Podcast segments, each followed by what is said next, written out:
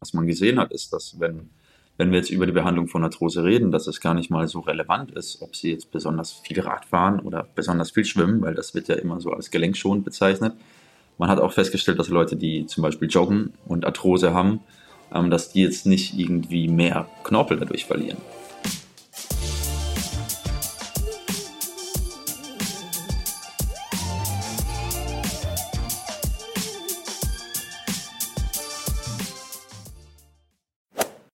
Zu viel läuft, kriegt Arthrose. Das haben wir doch alle schon mal gehört. Oder die Behauptung, dass zu viel Bewegung bereits vorhandene Symptome verschlimmert. Aber wie viel ist da dran? Um diese Frage zu beantworten, haben wir erneut David Kunzmann in unseren Podcast eingeladen. Er ist Sportphysiotherapeut und Personal Trainer und einige von euch kennen ihn wahrscheinlich bereits aus der Folge zum Thema Hilfe gegen Schmerzen beim Laufen. Er ist also ein wahrer Experte auf dem Gebiet. Gemeinsam räumen wir in dieser Podcast-Folge mit den unzähligen Mythen auf, die sich um das Thema Arthrose ranken. David erklärt uns, wie Arthrosen entstehen und warum sie auf keinen Fall das Ende des Sports bedeuten müssen.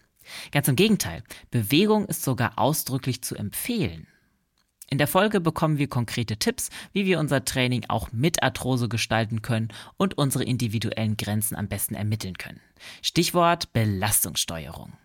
David hat jede Menge Erfolgsstories seiner Arthrose-Patientinnen mit dabei, die uns eines zeigen. Wir müssen auch mit Arthrose definitiv nicht aufs Laufen verzichten. Ob und wie wir die Entstehung einer Arthrose vorbeugen können, erfahrt ihr ebenfalls bei uns. Ich bin Elliot von Achilles Running und jetzt heißt es viel Spaß beim Hören. Hallo David, freut mich, dich hier bei uns im Achilles Running Podcast begrüßen zu dürfen. Wieder begrüßen zu dürfen, darf ich ja sogar sagen, weil du schon mal hier bei uns warst als Experte. Januar 2022 habe ich extra nachgeschlagen. Seitdem ist bestimmt auch viel bei dir passiert. Erzähl mal, wie geht's dir? Hey Elliot, grüß dich, vielen Dank und äh, schön, dass ich wieder hier sein darf. Ähm, war auch letztes Mal super interessant. Mittlerweile, ähm, damals, als ich das erste Mal da war, hatten wir ja ähm, auch über eine sehr interessante Thematik gesprochen. Heute geht es ja um was anderes. Damals sind wir relativ frisch eingezogen bei uns in der, in der Praxis in Karlsruhe. Mittlerweile gibt es uns jetzt schon ein bisschen länger und wir haben auch ein bisschen mehr Erfahrung gesammelt und gerade auch zu dem heutigen Thema wahrscheinlich ein bisschen mehr Erfahrung zu, gesammelt und ja. auch äh, ausführlichst recherchiert. Soweit geht es mir gut. Ich habe Lust auf den Podcast, auf das Gespräch mit dir und den äh, folgenden Austausch. Ja, geil. Ich freue mich auch, dass du wieder da bist. Gratuliere, dass es euch jetzt schon länger gibt. Und Vielen sicherlich äh, ist da viel passiert in der Zeit. Wie war deine Sportwoche bisher? Du machst ja viel Kraftsport, sehe ich immer auf Instagram. Ja, das ist das, was ich hauptsächlich dann äh, zeige in den mhm. Social Media Kanälen. Ich mache auch Fußball, aber ich spiele auch ab und zu Tennis. Ähm, aber ja, drei, viermal die Woche Fitness ist schon, äh, schon geplant. Momentan tatsächlich ein bisschen weniger, weil ich äh, mehr Fußball äh, spiele und da gerade Vorbereitungsphase ist und dann muss man immer ein bisschen gucken, dass man nicht zu viel macht und ja. zu schnell macht, was dann auch ein Thema vielleicht heute ist beim Podcast. Also wäre ja. vielleicht auch interessant, äh, über Belastungssteuerung zu reden, was wir wahrscheinlich auch tun. Ähm, wie war es bei dir so?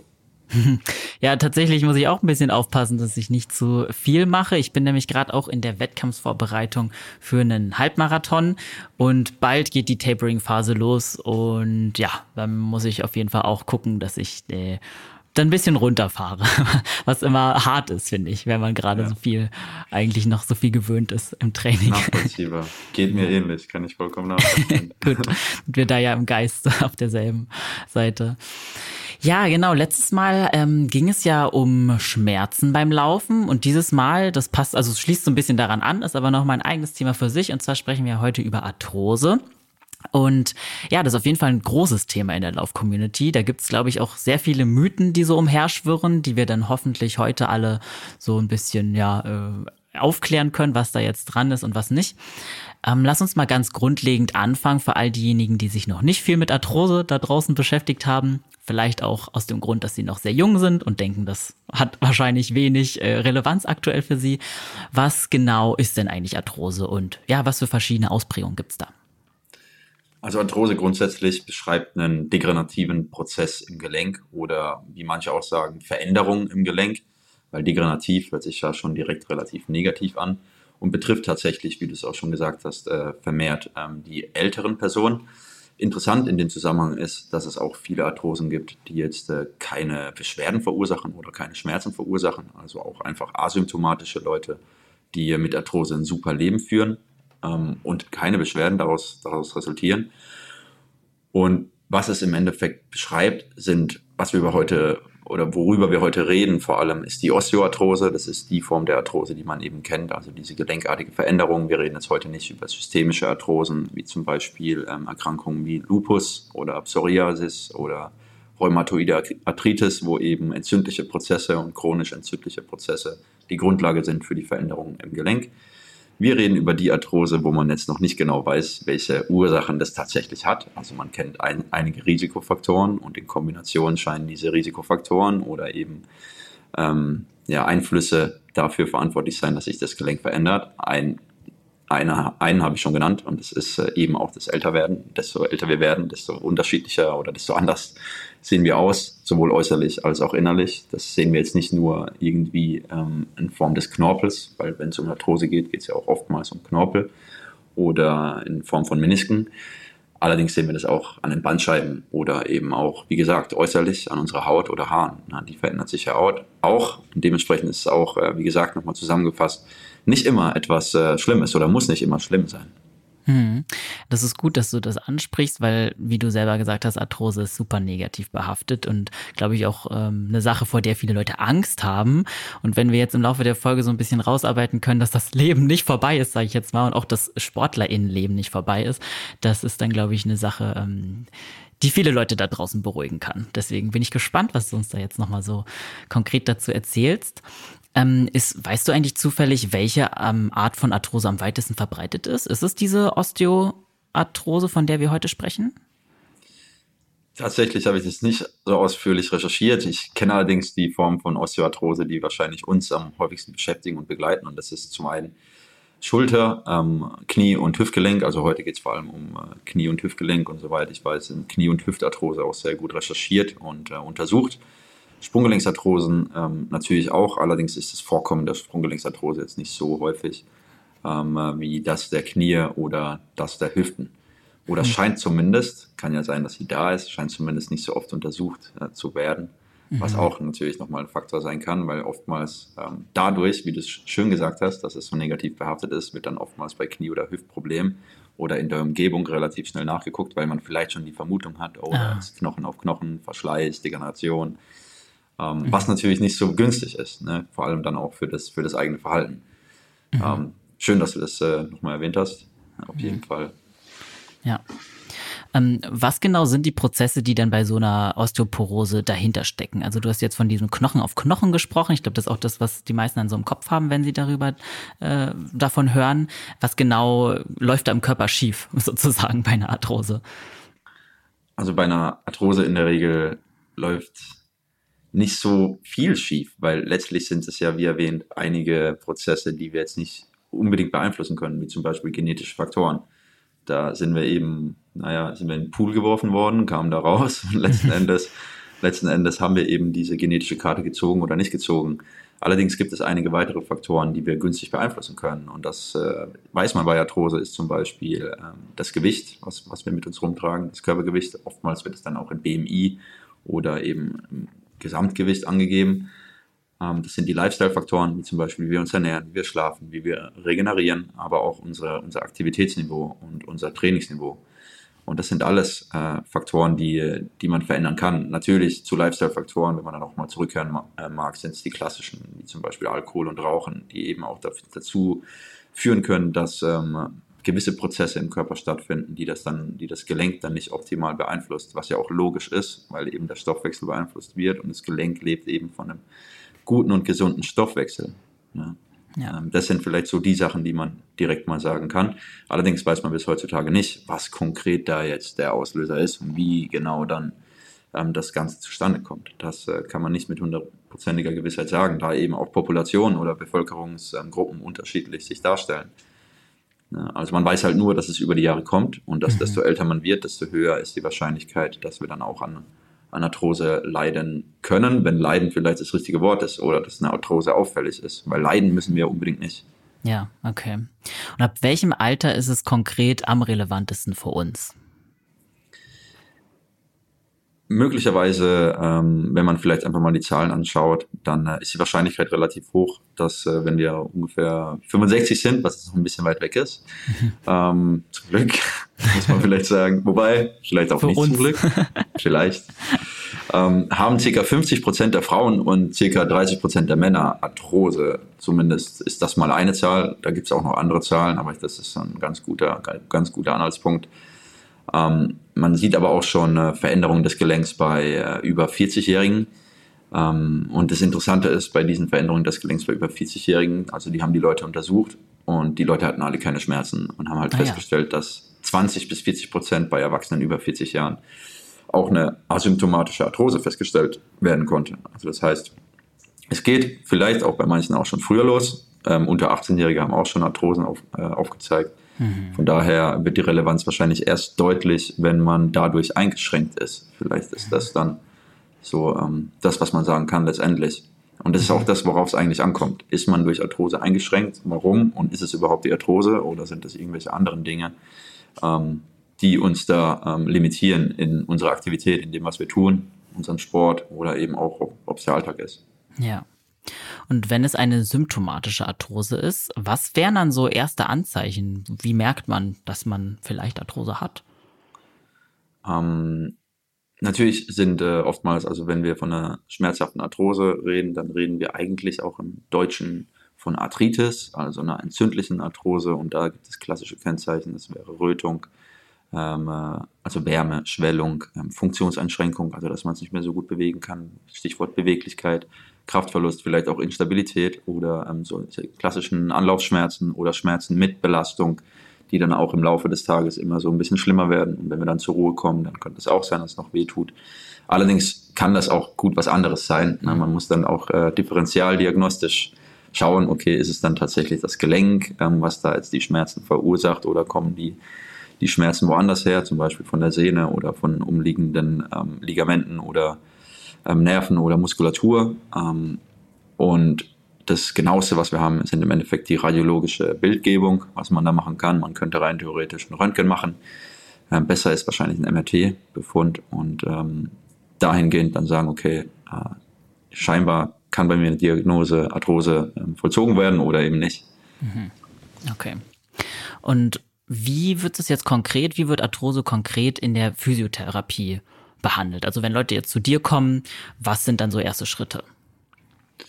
Also grundsätzlich ist es wichtig, ähm, dass man das Ganze in einen gewissen Kontext einordnet. Also jede Person ist ja anders und jede Arthrose stellt sich dann auch anders dar auf die Person. Und jede Person hat andere Ziele und kommt woanders her. Es sind jetzt vielleicht nicht alle Läufer, vielleicht sind nicht alles irgendwie Tennisspieler oder, oder machen ein Fitnessstudio. Manche sind auch einfach nur im Alltag. Und inwiefern schränkt diese Diagnose Arthrose die Leute ein? Das ist so eine grundsätzliche Frage, die man sich stellen sollte. Und passt dieses, diese, diese Diagnose zu dem klinischen, was man sieht?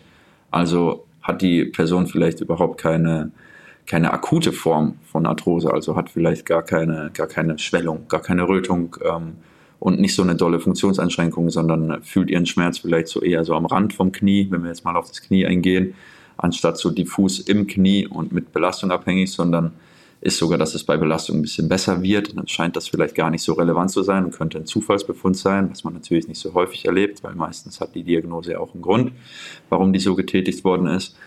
Ähm, und dann scheint man, oder nicht scheint man, sondern dann versucht man eben, soweit es geht, ähm, diese Limitierungen festzustellen, herauszuarbeiten und dann zielführend mit der Person zu besprechen, was Sinn machen könnte in ihrem oder seinem persönlichen Fall um eben diese Einschränkungen, die durch diese Arthrose, wenn es eine ist, ähm, entstanden sind, um diese Einschränkungen eben so gut es geht in den Griff zu bekommen und äh, daran zu arbeiten.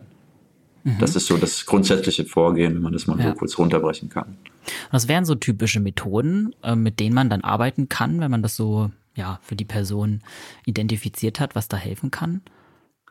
Also im Grunde genommen haben sich drei, drei äh, Meilensteine, drei, ich sag mal, im Grunde genommen haben sich drei Methoden so als in Kombination, muss man sagen, als sehr wirksam ähm, erwiesen, auch, auch aus wissenschaftlicher Sicht.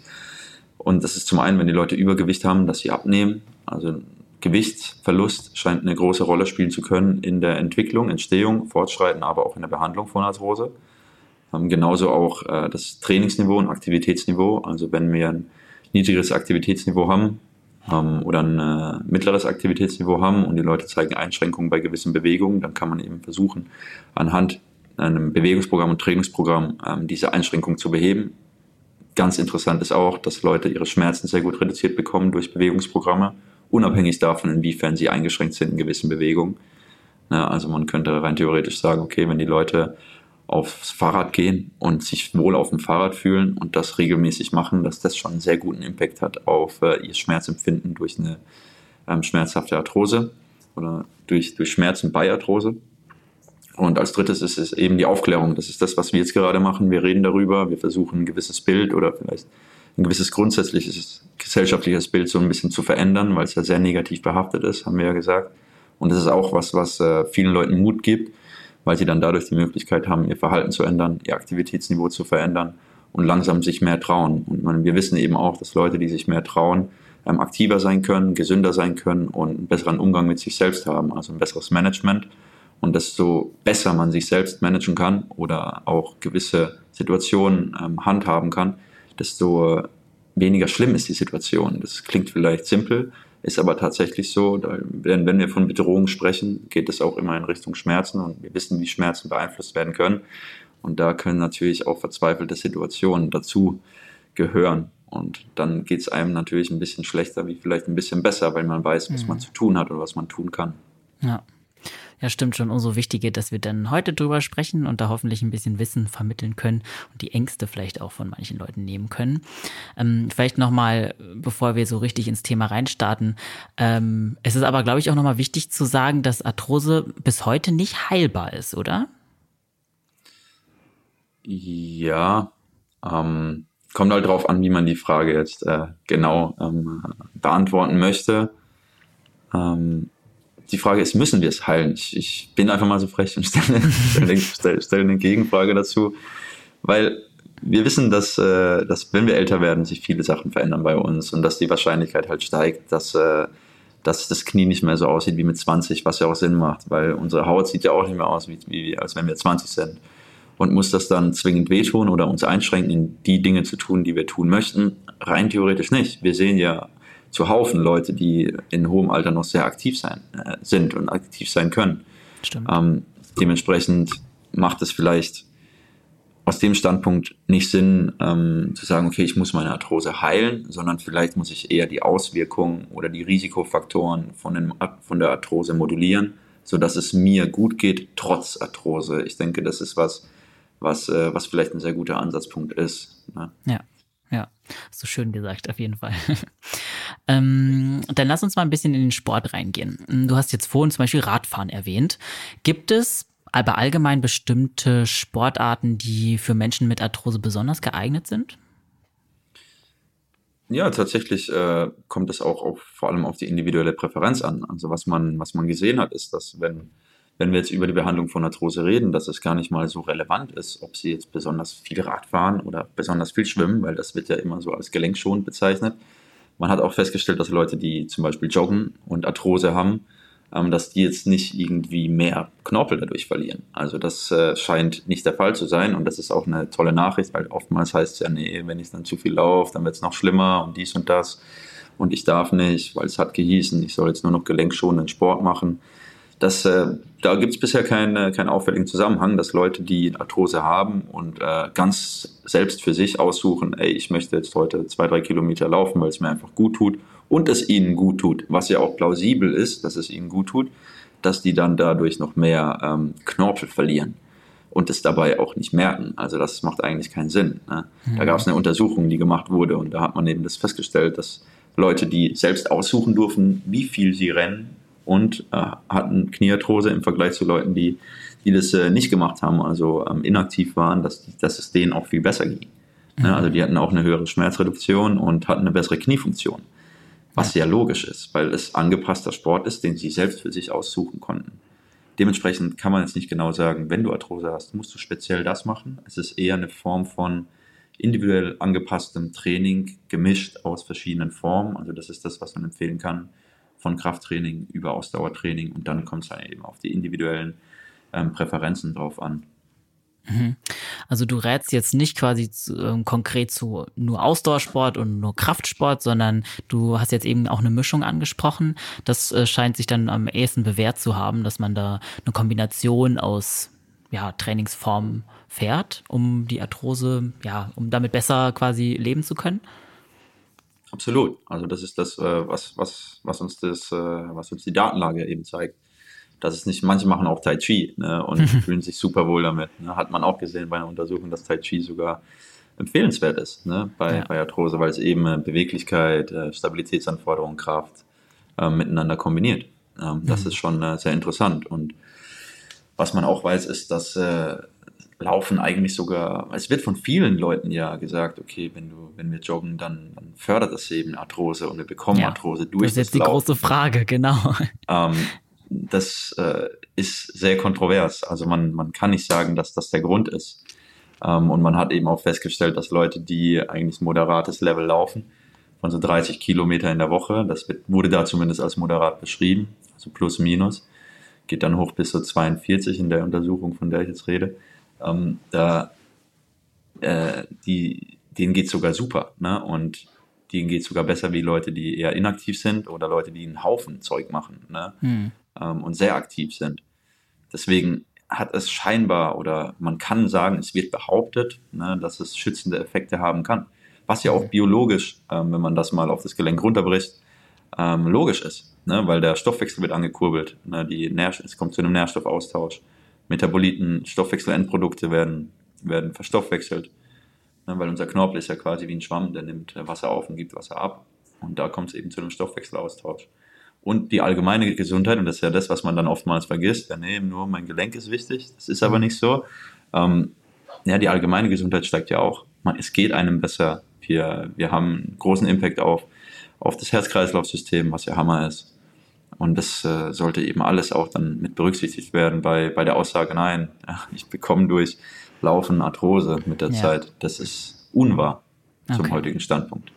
Das ist auf jeden Fall gut, das nochmal so klar zu hören, dass ein moderates Lauftraining nicht dazu führt.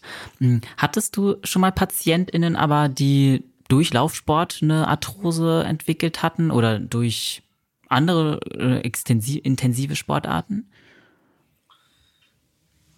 Hm, meistens ist es tatsächlich, um ehrlich zu sein, so eine Art Nebenbefund, ähm, was, was äh, bei uns auftritt, was aber nicht ähm, äh, ausschlaggebend ist dafür, dass die Leute hier sind. Meistens haben die Leute irgendwelche anderen Limitierungen, hatten eine Verletzung, ähm, kommen aufgrund der Verletzung und haben eine Bewe Bewegungseinschränkung und kommen dann aufgrund ähm, dieser, dieser Bewegungseinschränkung, Verletzung zu uns in die Rehabilitation. Und ein Nebenbefund ist dann oftmals tatsächlich Arthrose. Und wir versuchen da halt dann gut darüber aufzuklären, dass es natürlich ein Faktor sein kann, da eben Arthrose immerhin auch eine Veränderung des Gelenks ist und dass man das aber in einen gewissen Kontext setzen muss, dass es jetzt nicht der entscheidende Faktor ist, ob du wieder deine, deine Aktivität so machen kannst, wie du es möchtest. Weil das ist wahrscheinlich der entscheidende Satz, den viele Leute auch hören wollen oder auch sollen, dass es nicht ähm, die Limitierung sein muss, dass man das nicht wieder tun kann, was man tun möchte oder was man liebt. Hm. Das ist äh, entscheidend und auch sehr, sehr wichtig. Weil wenn wir, wenn wir uns Training vorstellen, dann funktioniert Training sehr, sehr gut, wenn man es gut steuert. Und unser Körper ist unglaublich anpassungsfähig und das eben auch im Gelenk. Und mhm. auch wenn ähm, der Knorpel jetzt nicht mehr so aussieht, wie als, war ich, äh, wie als wenn ich 14 oder 15 war, das ist nicht immer so der ausschlaggebende Punkt, weil man eben an sehr vielen Faktoren arbeiten kann, damit es uns besser geht. Ja, okay. Wir haben jetzt vorhin gesagt, dass so zwischen 30 und vielleicht 42 Wochenkilometer oder so äh, ist sogar positiv eigentlich. Äh, würde aber das würde das Arthrose-Risiko dennoch steigern, wenn man jetzt wirklich in den sehr hohen Bereich geht, auch so bei Leistungssport und so. Ähm, ist das auch nur ein Mythos, dass Arthrose da häufiger vorkommt oder ist da schon auch was Wahres dran? Es scheint tatsächlich so zu sein, also das ist auch das, was ich gefunden habe, dass bei äh, Hochleistungsathleten, die jetzt äh, täglich sehr viel Sport machen, Start- und Stoppbewegungen haben und intensiv äh, trainieren, dass es da scheinbar etwas höher sein könnte. Jedoch wissen wir auch da nicht, wie viel ähm, Variablen da noch mit reinspielen, also wie viele ähm, andere Dinge, die wir jetzt gar nicht berücksichtigen. Da wir reden jetzt einfach nur über Belastung. Ne? Das ist Stimmt. jetzt vielleicht ein, ein Faktor von Hunderten, der ja. da eine Rolle spielt. Was spielt denn da noch eine Rolle? Und das ist eben genau das, was man jetzt nicht so genau sagen kann. Das ist eben, eben dementsprechend auch so. Vielleicht ist für manche ein höheres Volumen auch besser. Ne? Und sie fühlen sich trotzdem wohl, haben trotzdem mega gesunde, gesunde Knorpel und, und Knie. Ne? Ja. Das ist eben das, was man dann immer, wo man immer vorsichtig sein muss. Ich darf jetzt nur noch 20 bis 30 Kilometer rennen. Nein, wenn es dir mit 40, 50, 60 in der Woche auch gut geht, mein Gott, mach die. Ja, ja, also das ist nicht das, was, was jetzt nicht die Message sein soll. Allerdings muss man natürlich dann sagen, okay, das Vorkommen war halt da bei denen einfach ein bisschen niedriger. Bei Leuten, die um die 90 bis 100 Kilometer die Woche gelaufen sind, bei denen war das Vorkommen ein bisschen höher. Bei denen, die einen sitzenden Lebensstil gehabt haben, war das Vorkommen von Arthrose eben auch höher zu einem gewissen Zeitpunkt. Aber diesen ganzen Variablen, die da noch mit reinspielen, wie die, die Lifestyle-Faktoren, ähm, vorher, vorangegangene Verletzungen oder genetische Prädis Prädispositionen, die wurden halt so gut wie nicht berücksichtigt. Das ist dann eben ziemlich schwer, dann daraus äh, zu konkludieren, dass es auf jeden Fall das Laufvolumen ist, ja, was dafür verstehe. verantwortlich ist. Deswegen, ja. leider kann ich die Frage nicht so genau beantworten, auch wenn ich gerne würde, aber ich denke, es ist ein guter Anhaltspunkt zumindest. Total, ja, finde ich auch. Mm, nehmen wir mal an, jemand kommt dann also eine Läuferin, ein Läufer kommt zu dir und hat Arthrose und möchte jetzt weiter trainieren. Was für ja, Vorsichtsmaßnahmen vielleicht kann man sagen, müssten die Personen ergreifen, um ja nicht eine Verschlimmerung der Symptome zu ja, um eine Verschlimmerung zu vermeiden oder vielleicht sogar um eine Verbesserung zu erreichen. Wie würdest du das mit jemandem angehen? Also grundsätzlich ist die Frage, wie auch vorhin bei dem Patientenbeispiel, welche Einschränkungen sind denn da? Ist es, äh, ist es Arthrose und Schmerz oder ist es einfach Arthrose und Angst vor Arthrose? Dann wäre das Management schon mal grundsätzlich anderes. Bei Arthrose und Schmerz geht es meistens damit einher, dass wir einen Schmerz haben, der bei gewissen Belastungen oder bei gewissen Volumina von Belastungen eben ausgelöst wird. Stichwort, wir machen ein einfaches Beispiel. Ähm, sagen wir mal, Hansi. Hansi läuft äh, 10 Kilometer in der Woche und hat dabei Schmerzen, dann würde ich Hansi persönlich fragen, okay, du hast Schmerzen bei 10 Kilometer. Hast du es schon mal mit 5 Kilometer ähm, ausprobiert, wenn du 5 Kilometer läufst? Und dann sagt er, ja gut, äh, rein theoretisch wäre, wäre es möglich für mich, das auszuprobieren, geht für mich klar, was ja auch Sinn macht. Ne? Man tut einfach das Volumen runterfahren und schaut, ob es da immer noch die Problematiken auslöst, die er grundsätzlich hat. Und wenn das schon hilft, dann hätte man hier jetzt schon direkt einen Ansatzpunkt und könnte sagen, okay, bei 5 Kilometern fühlst du dich wohl, Jetzt schauen wir, dass wir da ein bisschen bleiben, steigern dann nach und nach die Distanz und schauen, dass wir ähm, dein wöchentliches Volumen dann mit der Zeit halt wieder hochfahren. Man kann natürlich auch mit Frequenz spielen. Man kann auch sagen, okay, wir machen jetzt zusätzlich noch Kraftübungen. Aber die Frage ist, wie relevant ist es und wie sind die individuellen Präferenzen der Person? Und wie akut ist vielleicht auch die Situation gerade? Weil wenn die Situation sehr akut ist und hat ein pochendes, schwellendes Gefühl, wo man weiß, okay, es ist gerade, er ist gerade sehr drüber, da muss man die Leute vielleicht noch ein bisschen länger ähm, rausnehmen und sagen, okay, wir fahren das Volumen vielleicht mal ganz runter für einen kurzen Zeitpunkt, um es dann wieder aufzubauen. Also es geht vor allem um, um Steuerung der Belastbarkeit. Das ist das, was ich bei, bei den Läufern, die ich hier begegne, und das sind schon einige, ähm, immer wieder erwähne. Und das, das grafisch dann auch mal aufzumalen an, an einer Flipchart zum Beispiel macht auch wirklich Sinn. Weil dann sieht man, was man eigentlich weggehauen hat in einer gewissen Zeit und äh, kann dann mal wieder ähm, entweder ein bisschen weniger machen oder äh, daran, daran eben ansetzen, wo man, wo man gerade steht, wo man gerade ist, wo man sich wohlfühlt und von da an wieder langsam steigern. Das ist das, was äh, Belastungssteuerung eben ganz gut kann, wenn man es wenn man's auch verinnerlicht. Wir haben alle den Drive dazu, mehr zu machen und mehr zu erreichen. Ich denke, dass gerade wenn man seinen Sport liebt, will man ja immer, immer besser und schneller sein und immer mehr heben, also oder im Fitnessstudio oder immer höher gewinnen, wo auch immer. Ähm, allerdings macht es eben auch Sinn, äh, Rücksicht manchmal zu nehmen auf, auf seinen Körper und zu sagen, okay, wenn es jetzt vier Wochen länger dauert, bis ich da bin, dann ist das eben halt so. Aber dafür geht es mir halt damit besser. Ja, sicherlich. Ist natürlich hart, dann manchmal sich da irgendwie wieder rauszunehmen und runterzufahren. Darüber haben wir vorhin schon gesprochen, dass sogar uns das schwerfällt. Absolut, ähm, ja bei den LäuferInnen ist es dann so, dass es da vielleicht aber bestimmte, ja, ich weiß nicht, bestimmte Lauftechniken oder so geben könnte, zum Beispiel bei einer Kniearthrose, die man beachten sollte? Also gibt es da so spezifische Faktoren, die man dann im Training auch vielleicht umsetzen kann, gerade wenn man halt eine Arthrose hat? Ja, das ist ja häufig auch ein Punkt, das, geht jetzt in Richtung Biomechanik, ähm, biomechanische Faktoren, die da eben ähm, wichtig sein könnten mit der Zeit ich sag mal, es ist äh, ein zweischneidiges Schwert. Man könnte rein theoretisch sagen, okay, wir, wir ändern jetzt deine Technik, damit das sich für dich für den Moment besser anfühlt. Stichwort, wir machen vielleicht einfach kürzere Schritte. Wir wissen, dass kürzere Schritte weniger, weniger Impact hat auf das, auf das Knie zum Beispiel. Ne, und da weniger Kräfte wirken, wie wenn man längere Schritte macht. Das wäre was, was man gegebenenfalls machen könnte. Das ist auch was, was ich gerne rate. Oder du stellst dir vor, du, du läufst etwas softer und, und leichter. Und damit die Person auch automatisch etwas äh, bewusster läuft und sich vielleicht so anfühlt, dass es, man spielt mit der Wahrnehmung letztlich, so dass es sich eben besser anfühlt für den Moment. Ich bin aber kein großer Freund ähm, davon, jemanden aus seinem persönlichen, individuellen Muster herauszuholen, nur weil mal zu einem gewissen Zeitpunkt was nicht so gut läuft und gleichzeitig eine Diagnose kommt, die dann sagt, okay, aber nein, deine, deine Beinachse ist zum Beispiel schief oder dein Fuß, du hast einen Blattfuß, du brauchst jetzt eine Einlage und dann plötzlich alles, was dann bisher super gelaufen ist über zehn Jahre, mhm. über einen Haufen wirft. Nur weil vielleicht gewisse Faktoren zusammengekommen sind, dass, dass das fast übergelaufen ist und man jetzt Schmerzen hat. Ähm, da bin ich kein großer Freund von, weil zum einen beeinträchtigt das eben ähm, die Leistung, es beeinträchtigt aber auch das Verhalten, weil die Person dann vielleicht niemals denkt, sie kommt wieder zurück auf ihr altes Level, weil jetzt alles irgendwie anders ist und äh, sich alles anders anfühlt. Es kann aber auch bei gewissen Situationen unter Umständen mal Sinn machen, das dann zu bekommen. Aber ich bin nicht derjenige, der dann, der dann sagt, du musst das unbedingt machen und ich empfehle es dir. Ich schlage eher den, in erster Linie den Weg vor der Belastungssteuerung, des Eigenmanagements und gegebenenfalls noch ein, ein, passendes Trainingsprogramm, was man außerhalb machen kann, wenn man jetzt nicht so aktiv im Laufsport sein kann. Das ist was, was man auch noch in Erwägung ziehen kann. Aber durch ein adäquates Belastungsmanagement und durch Symptommodifikationen, da sagen wir auch, also dass die Symptome einfach runterkommen über eine gewisse Zeit, über eine gewisse Zeit und dann langsam eben wieder die Belastung zu steigern, ohne dass die Symptome dann gleichziehen und wieder hochkommen. Das ist was, was man so im Management super hinbekommt, gerade wenn man einen guten Austausch mit dem, mit dem Läufer oder Läuferin hat. Ähm, und wenn die Leute das verstehen, das ist grundsätzlich wichtig, dass die da auch ähm, wissen, warum das eben Sinn machen kann und das so, das so zu machen. Hm, ja.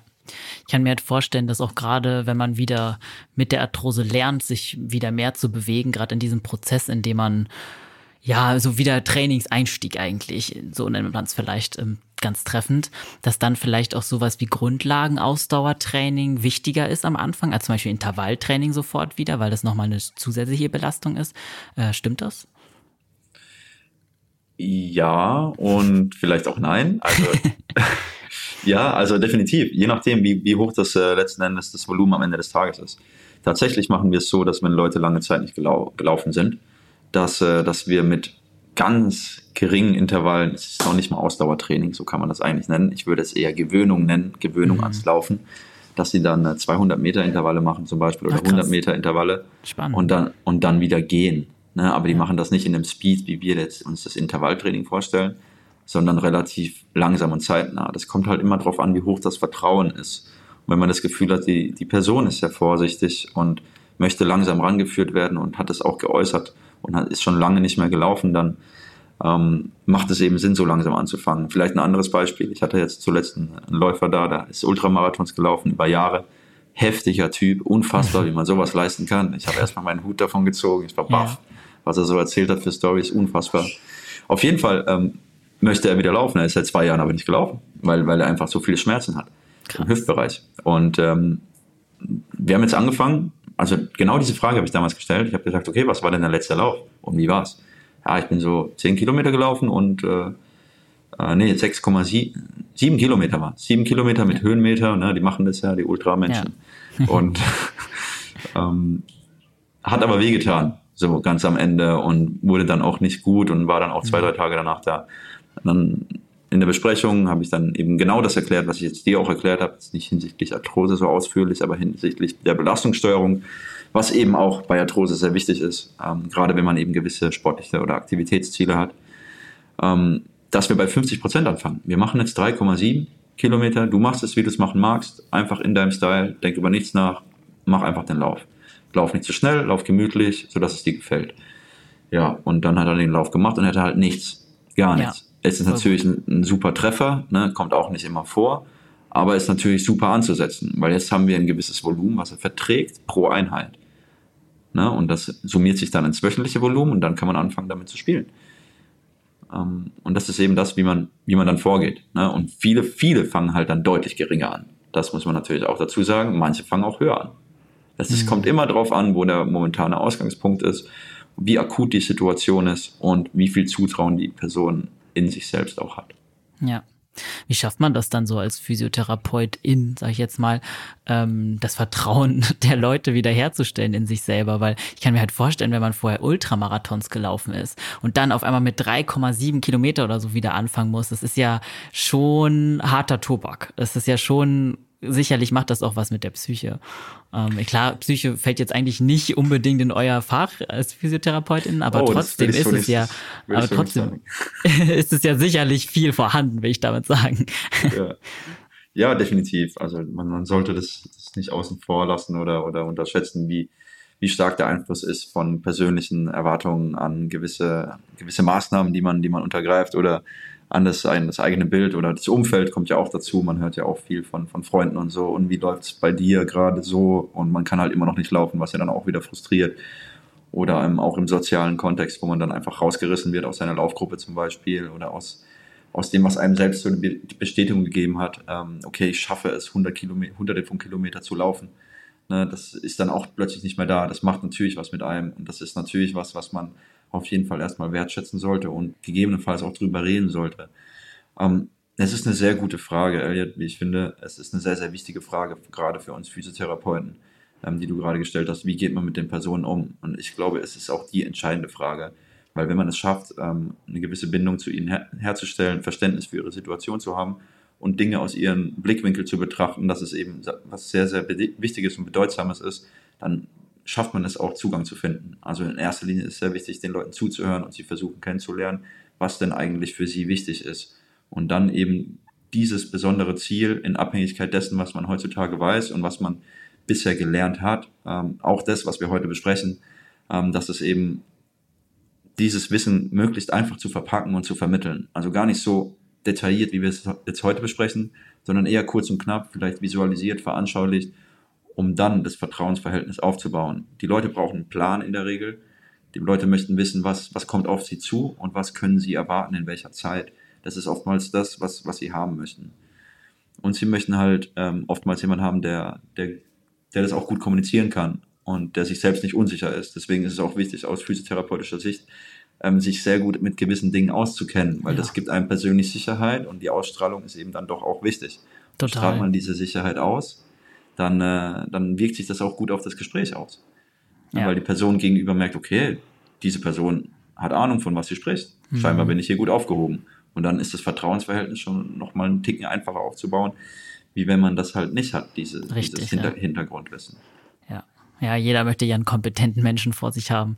Deswegen äh, macht voll Sinn, dass das so eine macht große Rolle spielt. Ja. Mhm.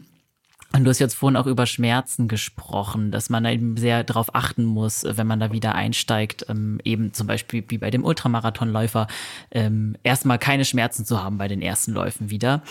Äh, ist das dann generell so eine grundlegende Regel, wenn ihr äh, mit Arthrose-PatientInnen ähm, arbeitet, dass der Schmerz im Endeffekt komplett beim Training nicht vorhanden sein darf? Oder gibt es so einen moderaten Schmerz? Gibt es da irgendwie so eine Skala? Ähm, wie viel erlaubt ist? Oder wo man das Training, also wo ist die Grenze? Wo, wo, muss ich mein Training quasi wieder abbrechen, wenn ich mich wieder rantaste? Ja, sehr gute Frage. Ich denke, das ist auch gut, dass, dass, äh, dass wir das besprechen, weil letztlich ist es sehr praxisbezogen. Ähm, das ist natürlich auch wieder sehr individuell abhängig. Man möchte jetzt nicht jemanden in eine Situation bringen, wo er oder sie ähm, dolle Schmerzen hat und das Gefühl hat, das Training ist gerade eher kontraproduktiv wie produktiv. Es soll eher in einem Bereich sein, wo es, wo es kaum bis gar nicht vorhanden ist. Wir wählen oftmals die ersten Trainings in einem schmerzfreien Bereich, damit dieses Vertrauen in die Bewegung aufgebaut werden kann. Was aber nicht heißt, dass man es so machen muss. Es kann auch sein, dass es vielleicht ähm, okay ist, wenn man äh, von einer Skala von, 1, von 0 bis 10 irgendwie im unterschwelligen Bereich von 1, 2 ist, bei den Beschwerden oder bei 3. Manche kommen auch mit 4 klar. Wichtig ist halt, dass die Reizantwort in, äh, auch an Folge des Trainings jetzt nicht ähm, übermäßig ist, sodass man sich den restlichen Tag komplett scheiße fühlt oder mhm. den Tag darauf auch noch ziemlich kacke fühlt. Das wäre ja. auch wieder kontraproduktiv, weil dann kann man ja sein, seine Frequenz auch nicht fahren, die man eigentlich fahren will. Deswegen Slow and Steady ist eigentlich immer ein ganz cooles, ganz cooler Begriff. Ähm, also dranbleiben, das zahlt sich auf jeden Fall aus und langsame Fortschritte machen, auch das zahlt sich auf Dauer aus. Und wie man mit dann mit den Symptomen umgeht, das kann man dann nochmal im 1 zu 1 konkreter besprechen. Ähm, zu Beginn ist es einfach nur meine persönliche Empfehlung, das steht jetzt nirgends in irgendwelchen Stein gemeißelt, ähm, dass man jetzt mit einem etwas niedrigeren Schmerz anfängt oder kein Schmerz, das ist das, wie wir es handhaben, damit eben das Vertrauen hergestellt werden kann zum eigenen Körper, allerdings auch in die Therapie, was man tut und in das Programm, was man fährt. Und desto länger man dann sich mit Bewegung auseinandersetzt und desto mehr ähm, Meilensteine man erreicht hat und Fortschritte erzielt hat, desto eher kann man dann auch in einen Bereich gehen, wo es dann vielleicht ein bisschen unangenehmer mal ist für, eine, für einen kurzen Zeitpunkt. Das soll aber niemals den, äh, den darauffolgenden Tag so gefährden, dass man sich äh, ausnockt. Das macht überhaupt keinen Sinn. Oder wieder seine alten Symptome reproduziert, die so stark waren, dass man eben sehr eingeschränkt ist von seinem Aktivitätsniveau. Das mhm. wäre dann deutlich zu viel. Ja. Ja, ich höre auch schon raus, dass man auf jeden Fall auch darauf achten muss, wie man sich am nächsten Tag fühlt. Ne? Nicht nur während der ähm, Belastung an sich, sondern dass da auch am nächsten Tag noch die Symptome stärker oder weniger stark sein können. Absolut, ja. ja. Ähm, und weil du gerade angesprochen hast, man will nicht wieder zurück zum zum ursprünglichen quasi, also zu, zur Symptomatik, wie es am Anfang war, wenn man angefangen, also wieder ins Training eingestiegen ist. Ähm, wie viel Verbesserung der Beschwerden kann man denn bei einer richtig erfolgreichen Therapie so erwarten? Also kann man da, wenn man das überhaupt so sagen kann, zum Beispiel jetzt bei einer Kniearthrose? Ja, da muss man natürlich auch wieder davon, davon ausgehen, wie man jetzt vor sich hat. Ähm, wenn wir jetzt über eine ältere Person reden, die überlegt sich dann meistens auch gegebenenfalls schon Gelenkersatz zu machen.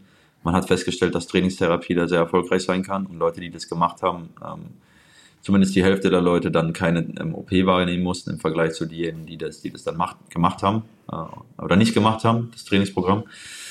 Bei, ich sag mal, jüngeren Leuten, wo eine Operation jetzt noch nicht so in Frage kommt ähm, oder die sich das nicht überlegen, ähm, weil OPs werden in der Regel dann äh, erwogen, zumindest wird das in Leitlinien so empfohlen, wenn alles Konservative fehlgeschlagen, hat. Und das ist auch das, was wir, was wir hier sehen. Also die Ärzte schicken einen in der Regel erstmal in die konservative Therapie über einen langen Zeitraum, was ich sehr toll finde. Und dann kann man mit denen arbeiten. Und oftmals hat man ausreichend ähm, äh, Verbesserungen erzielt, dass es den Leuten im Alltag wieder gut geht. Also das, wie weit man kommt und wie gut man das revidieren kann, diese Einschränkungen, hängt auch davon ab, wie sehr die Leute das möchten. Ähm, bei bei Läufern zum Beispiel geht es ja vor allem darauf, darum, je nachdem wie hoch das Volumen ist, dass sie das möglichst beschwerdefrei tun können und im Optimalfall vielleicht noch ein bisschen schneller werden in dem, was sie gerade tun oder eben ihre Distanz erhöhen können, je nachdem, wo sie halt hinwollen. Und da ist es vor allem eben das Management, worum es geht. Da geht es vielleicht nicht mal um irgendwelche konkreten Einschränkungen von, von Beweglichkeit, von Kniestreckung oder Beugung. Da geht es vor allem um das Management, wie geht man mit diesen, mit diesen Schmerzen um wie geht man mit dem Laufvolumen um? Und das ist dann eher ein, Coaching und Aufklärung über die, über die Symptomatik. Und gegebenenfalls, wenn die Leute übergewichtig sein sollten, ähm, äh, auch nochmal der Hinweis dazu, dass eben das deutlich auch mit, der, mit einer Gewichtsreduktion verbessert werden kann und die Schmerzen auch sinken. Auch dazu gibt es eine interessante Untersuchung. Da haben die Leute festgestellt, dass wenn die Leute eben abnehmen, dass sie dann halt deutlich auch direkt ihre Schmerzen verbessern können. Deswegen ist das auch was, was ich jetzt auch nochmal zum zweiten Mal erwähnt habe bei Übergewichtigen. Es, es, geht hier nur um Übergewichtige, nicht um, um normal, ja. ähm, normalgewichtige Personen. Ja. Mhm. Und vorhin hast du ja auch kurz erwähnt, dass man jetzt nicht unbedingt gleich auf Einlagen oder sowas gehen muss. Also, dass es so Tools ja schon gibt, als auch vielleicht beim Laufen, aber dass das jetzt nicht unbedingt, ja, was ist, was ihr dann von vornherein empfehlt oder so. Ähm, Gibt es aber vielleicht trotzdem so Tools, die dann ein bisschen hilfreich sein können? Also ich denke jetzt vielleicht auch so gerade bei der Laufausrüstung, bei den Lauf an die Laufschuhe oder so.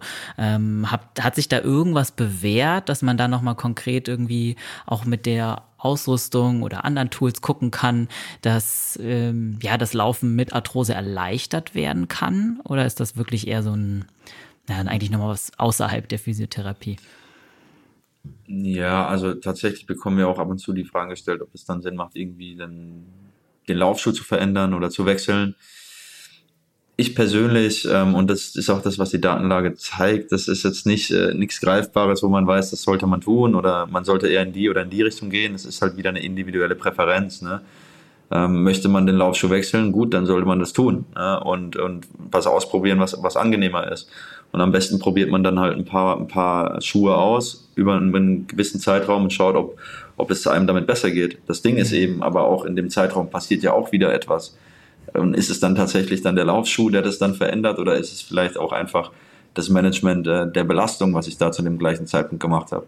Und was sich eben bewährt hat, ist gerade bei, bei Leuten, die eine hohe Belastung haben und aufgrund dessen dann Beschwerden haben, sei es äh, Beschwerden durch Arthrose oder eine schmerzhafte Arthrose oder irgendetwas anderes, ist eben auch ähm, diese Steuerung der Belastung. Deswegen komme ich da jetzt nochmal drauf zurück und da ist der Laufschuh vielleicht gar nicht so relevant.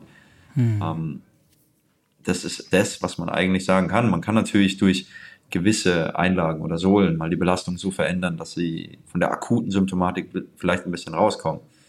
Das kann man machen, das ist ein Streitpunkt ähm, und kann man auf jeden Fall diskutieren, weil für manche ergibt es vielleicht auch Sinn, weil sie sich damit wohler fühlen. Dann sind wir auch die Letzten, die sagen, nein, dann macht das nicht. ne, das ist ja. Quatsch. Also ja. es ist so ein, ähm, wie gesagt, ich habe vorhin gesagt, ein zweischneidiges Schwert, man kann das, äh, kann das äh, machen aber ist es so wichtig und relevant für das Ergebnis und kann das Ergebnis, was man haben will, nicht vielleicht auch anders da erzielt werden, ohne sich um irgendwelche externen Faktoren zu kümmern, sondern sollte man sich vielleicht auf, auf sich selbst, auf das, was man tut und kontrollieren kann vor allem, sollte man sich ja. eher darauf fokussieren, wie irgendwie ins Blaue reinzuraten. Ähm, und die Marke ist besser wie die Marke. Ähm, Richtig. dann erstmal wieder Geld ausgeben und dann bringt es am Ende nicht viel. Das ist natürlich dann die große Frage, ob man Absolut. das machen will. Absolut. Ja. Mhm. Würdest du sagen, dass es aber theoretisch, wenn wir jetzt nicht von besonders alten Menschen sprechen, die mit Arthrose zu euch kommen, äh, möglich ist, auch wieder vielleicht sogar am Ende an Wettkämpfen und so teilzunehmen? Oder sind das so Sachen, von denen man sich vielleicht verabschieden sollte. Ich meine, schmerzfrei laufen und einen richtigen Wettkampf bestreiten ist ja vielleicht auch nochmal ein Unterschied, gerade auch wenn es jetzt in so Marathondistanzen oder so geht, das ja lang. Ja, ja, das ist wieder so ein klassisches äh, Depends-Ding. Ne? Also wen, wen habe ich vor mir? Wo, wo ist er gerade? Was für ein, was, was für ein Ausgangsniveau hat er? Und äh, wie einschränkend ist die Arthrose selbst? Ähm, ich denke nicht, dass man pauschal sagen sollte, verabschiede dich von diesem oder jenem. Ich habe eine Klientin, die hatte eine Fuß-OP, eine wirklich komplexe Fuß-OP hinter sich nach einer, nach einer schlimmen Verletzung und ihr wurde auch gesagt, laufe nie wieder, du mhm. wirst Arthrose in deinem Fuß bekommen, das war's jetzt für dich. Die überlegt sich jetzt nächstes Jahr einen Halbmarathon zuerst zu laufen. Hat sie noch nie in ihrem Leben gemacht. Hat eine zweijährige, eine ein, eineinhalb, zweijährige Reha in sich. Wirklich zwei, dreimal die Woche hart gearbeitet. Tausende Rückschläge erlitten bei, oh. beim Laufen, aber auch tausende ähm, tolle ähm, Hügel erklommen, wenn man das so sagen kann und äh, läuft wieder sehr viel, hat ein, hat ein äh, relativ moderates bis hohes Volumen über das, was wir vorhin gesprochen haben. Und jetzt ja. geht es tatsächlich äh, in die Richtung, dass sich, sich das wieder überlegt. Deswegen würde ich niemals sagen, sagen niemals nie. Ähm, das ist was, äh, würde ich nie. Das war, glaube ich, falsch gesagt. Ich würde es immer sagen, sag niemals. Sag niemals nie. genau. Das war ja. dreifach gemoffelt. Ne? genau. Ja, genau. Nee, das ist also, schön, dann so eine Erfolgsstory auch zu hören. Ja. Und davon gibt es ja einige da draußen. Ich tue die mehr oder weniger jetzt hier im Podcast publizieren. Die meisten, die kennen wir ja gar nicht, ne? weil, weil darüber nicht geredet wird. Die arbeiten still und heimlich und machen einen mega verdammt guten Job. Ähm, ich bin jetzt derjenige, der einfach mal davon auch erzählt dann ähm, und, und versucht eben den Leuten dann ein bisschen Hoffnung zu geben, dass es halt auch wirklich darauf ankommt, wie geht man persönlich mit diesen kontrollierbaren Faktoren um? Wie gut kann man diese Faktoren so modulieren mit jemandem zusammen, um eben sein, sein Ziel zu erreichen? Und wie viel Zeit lässt man sich auch? Oder möchte man wieder nach links und rechts gehen und sagt, nee, Training und, und Aufklärung und, und das Coaching funktioniert jetzt hier nicht nach drei Wochen. Ich habe immer noch meine Beschwerden und geht dann irgendwo anders hin und macht irgendeine Therapie, die eigentlich bei dieser Problematik oder Erkrankung gar nicht empfohlen wird. Ne? Weil dafür gibt es ja auch gewisse Leitlinien, die sehr gut erforscht sind. Und das Beste, was man sagen kann, ist Aufklärung, Coaching, ähm, ein adäquates Trainingsprogramm gerade jetzt bei schmerzhafter Arthrose, wir reden da ja noch drüber, und eben Gewichtsreduktion bei übergewichtigen Personen. Das sind diese drei, drei Eckpfeiler, die halt wirklich sehr, sehr gut funktionieren. Ja. Woran es am meisten hapert, das erlebe ich hier, ähm, ist die Gewichtsreduktion manchmal, wo, wo dann nicht so gut klappt. Allerdings, ähm, wie gesagt, sollte man sich auf jeden Fall Geduld lassen und die Leute in ihrem eigenen Pace arbeiten lassen und nicht irgendwie pushen, weil, wie gesagt, dieses Vertrauensverhältnis, von dem wir vorhin gesprochen haben, ist eben sehr wichtig, damit die Leute auch äh, merken, sie, sie machen ihre Fortschritte. Vielleicht mal langsamer, vielleicht mal schneller. Ja. Ähm, also die Prognose bei Arthrose ist super, wenn man das einfach mal so zusammenfassen kann. Ne? Ja, ja. Sehr gut, dass du es nochmal so aussprichst. Ähm, macht, glaube ich, den Leuten da draußen auf jeden Fall auch Mut. Ähm, lass uns noch mal ein bisschen auf vielleicht Prophylaxe eingehen. Ich weiß nicht, inwieweit man da so prophylaktisch arbeiten kann, aber du hast ja jetzt schon auch ein paar Säulen angesprochen, gleich am Anfang so, es gibt Lifestyle-Faktoren, es gibt eben auch so Sachen wie Gewicht und so, das hat ja scheinbar schon einen Einfluss auf eine Arthrose. Ähm, gibt es irgendwelche Faktoren, mh, mm, die uns helfen können, eine Arthrose zu verhindern? Gibt es da irgendwas, was man so im Alltag machen kann, um vielleicht ein bisschen das Risiko zu senken? Tatsächlich ist es ähm, auch das, was in der Behandlung mit ganz vorne steht. Also man hat einen starken Zusammenhang eben zwischen ähm, äh, stark übergewichtigen Personen und arthrotischen Veränderungen. Deswegen scheint dieser Gewichtsfaktor einfach eine große Rolle zu spielen. Ähm, wir haben dieser gesunde Lifestyle, von dem wir gesprochen haben, diese, diese gängigen Risikofaktoren von äh, Schlaf, ähm, Rauchen, Alkohol, ähm, Stress, diese Faktoren, die man immer wieder hört und immer wieder nennt, das sind auch Risikofaktoren, wo wir ansetzen können, die, die das Ganze hinauszögern, wenn man das so sagen kann. Ähm, oder eben die Wahrscheinlichkeit sinken, dass wir davon betroffen sind. Und wenn wir betroffen sind, dass wir dann Schmerzen erfahren. Und dann ist es eben auch das Aktivitätsniveau, was passend sein muss für die Situation. Das heißt, wir haben ein Aktivitätsniveau, damit wir uns auch gut davon regenerieren können. Ne? Und man hat es auch mal untersucht, äh, ob, ob Kraft allgemein damit so im Zusammenhang steht. Scheinbar fällt es auf, dass es sein könnte, aber da ist man sich auf jeden Fall noch nicht, noch nicht, noch nicht sehr sicher, ob das ist. Man hat den Quadrizeps untersucht, den Kniestrecker und scheint da einen Zusammenhang zu geben, aber das ist noch nicht ähm, erwähnenswert. Deswegen könnte es sein, dass Kraft auch wichtig ist. Man sollte vielleicht einfach sagen, dass die Funktion des Körpers und all das, was dazugehört, jetzt nicht nur muskuloskeletal, sondern auch alles drumherum, ähm, des Menschen einfach in einem gewissen Gleichgewicht sein sollte und, und im gesunden Maß trainiert werden sollte und auch belastet werden sollte, mit viel Rücksicht eben auch auf seine regenerativen und regenerativen Prozesse. Mhm. Ähm, um eben möglichst, weil Arthrose wird eigentlich, diese Arthritis wird eigentlich durch entzündliche Prozesse hervorgerufen, um eben möglichst diese entzündlichen Prozesse auch ähm, nicht zu begünstigen. Das ist eben auch was, was Arthrose dann natürlich auslöst ne? ja. oder beeinflusst, beeinflussen ja. kann. Ähm, du hast jetzt zum Beispiel auch sowas wie Alkohol und so erwähnt. Ähm, vielleicht, also es erinnert mich so ein bisschen an die Frage Ernährung. Ähm, kann man durch die Ernährung auch die Arthrose, also das Arthrose-Risiko etwas senken? Spielt das da auch nochmal eine Rolle oder gibt es dazu noch nicht so viele Studien? Ja, also das ist das, woran man gerade, glaube ich, sehr intensiv forscht. Man, äh, man spricht da von diesen entzündlichen Prozessen, die wir gerade erwähnt haben. Und wenn man eine Ernährungsform wählt, die dominant, ähm, jetzt mal antientzündlich ist ja so ein Wort, was man gerne, oder antiinflammatorisch, was man gerne hört. Wenn man das versucht, also das ist ja das Gängige, ne? das, was man kennt, Obst, Gemüse, ja. ähm, nicht zu viel Industrie, zu viel gesättigte Fette, ähm, das ist dann auch das, was, was diese, diese entzündlichen Prozesse ja eher dann fördert, ne? diese, diese Industrieprodukte und so weiter. Ähm, oder diese ungesunden und gesättigten ähm, Fettsäuren.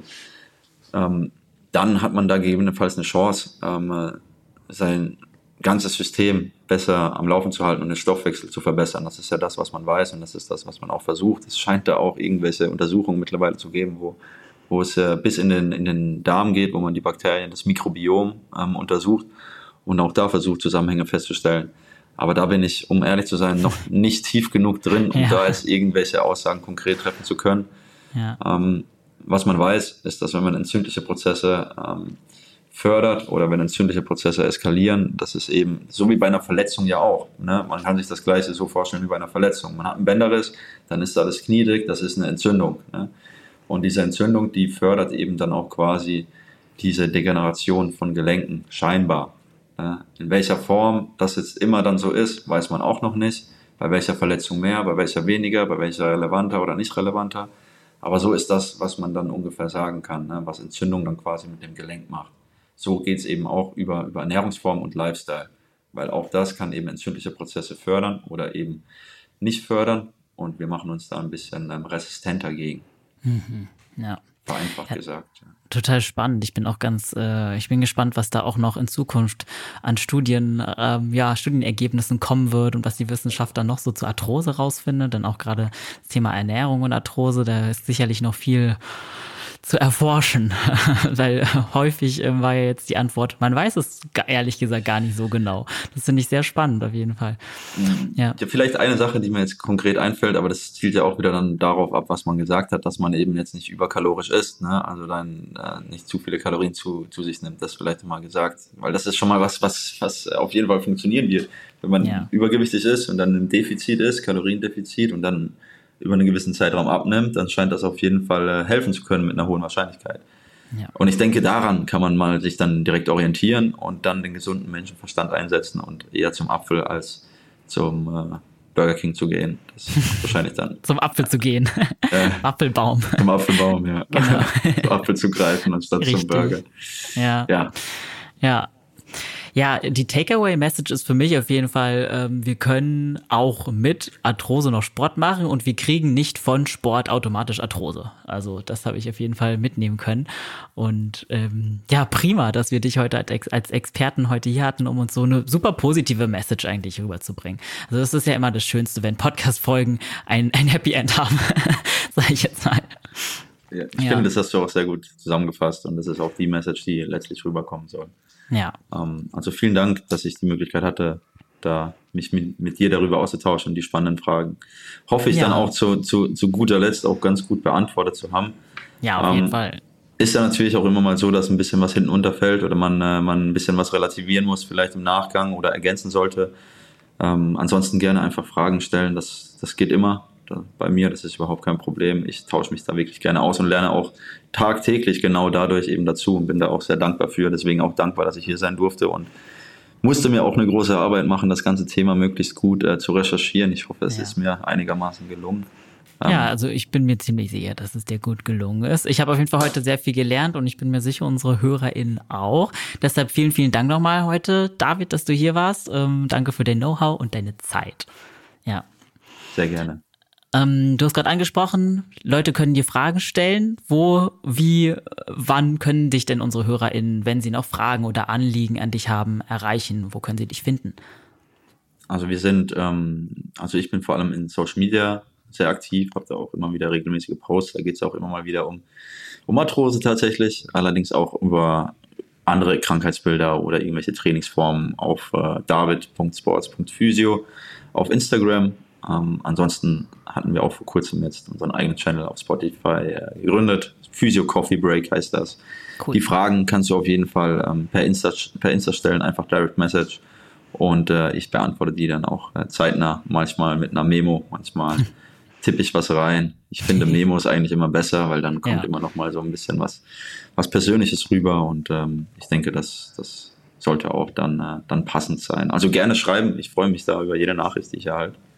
Ja. Und äh, nicht zögern. Prima. Das packe ich wie immer natürlich in die Show Notes. Also schaut da gerne mal bei David vorbei. Und schaut auch gerne mal uns, bei uns vorbei auf unserem Instagram-Account unter achilles.running. Da gibt's sehr viel funny Content für euch und ihr könnt uns wie immer eure Fragen stellen und euer Feedback dalassen. Ansonsten wie immer gerne die Folge teilen, gerne eine positive Bewertung dalassen. Das hilft uns auf jeden Fall sehr. Und damit sagen wir Tschüss, bleibt gesund, bis bald und keep on running.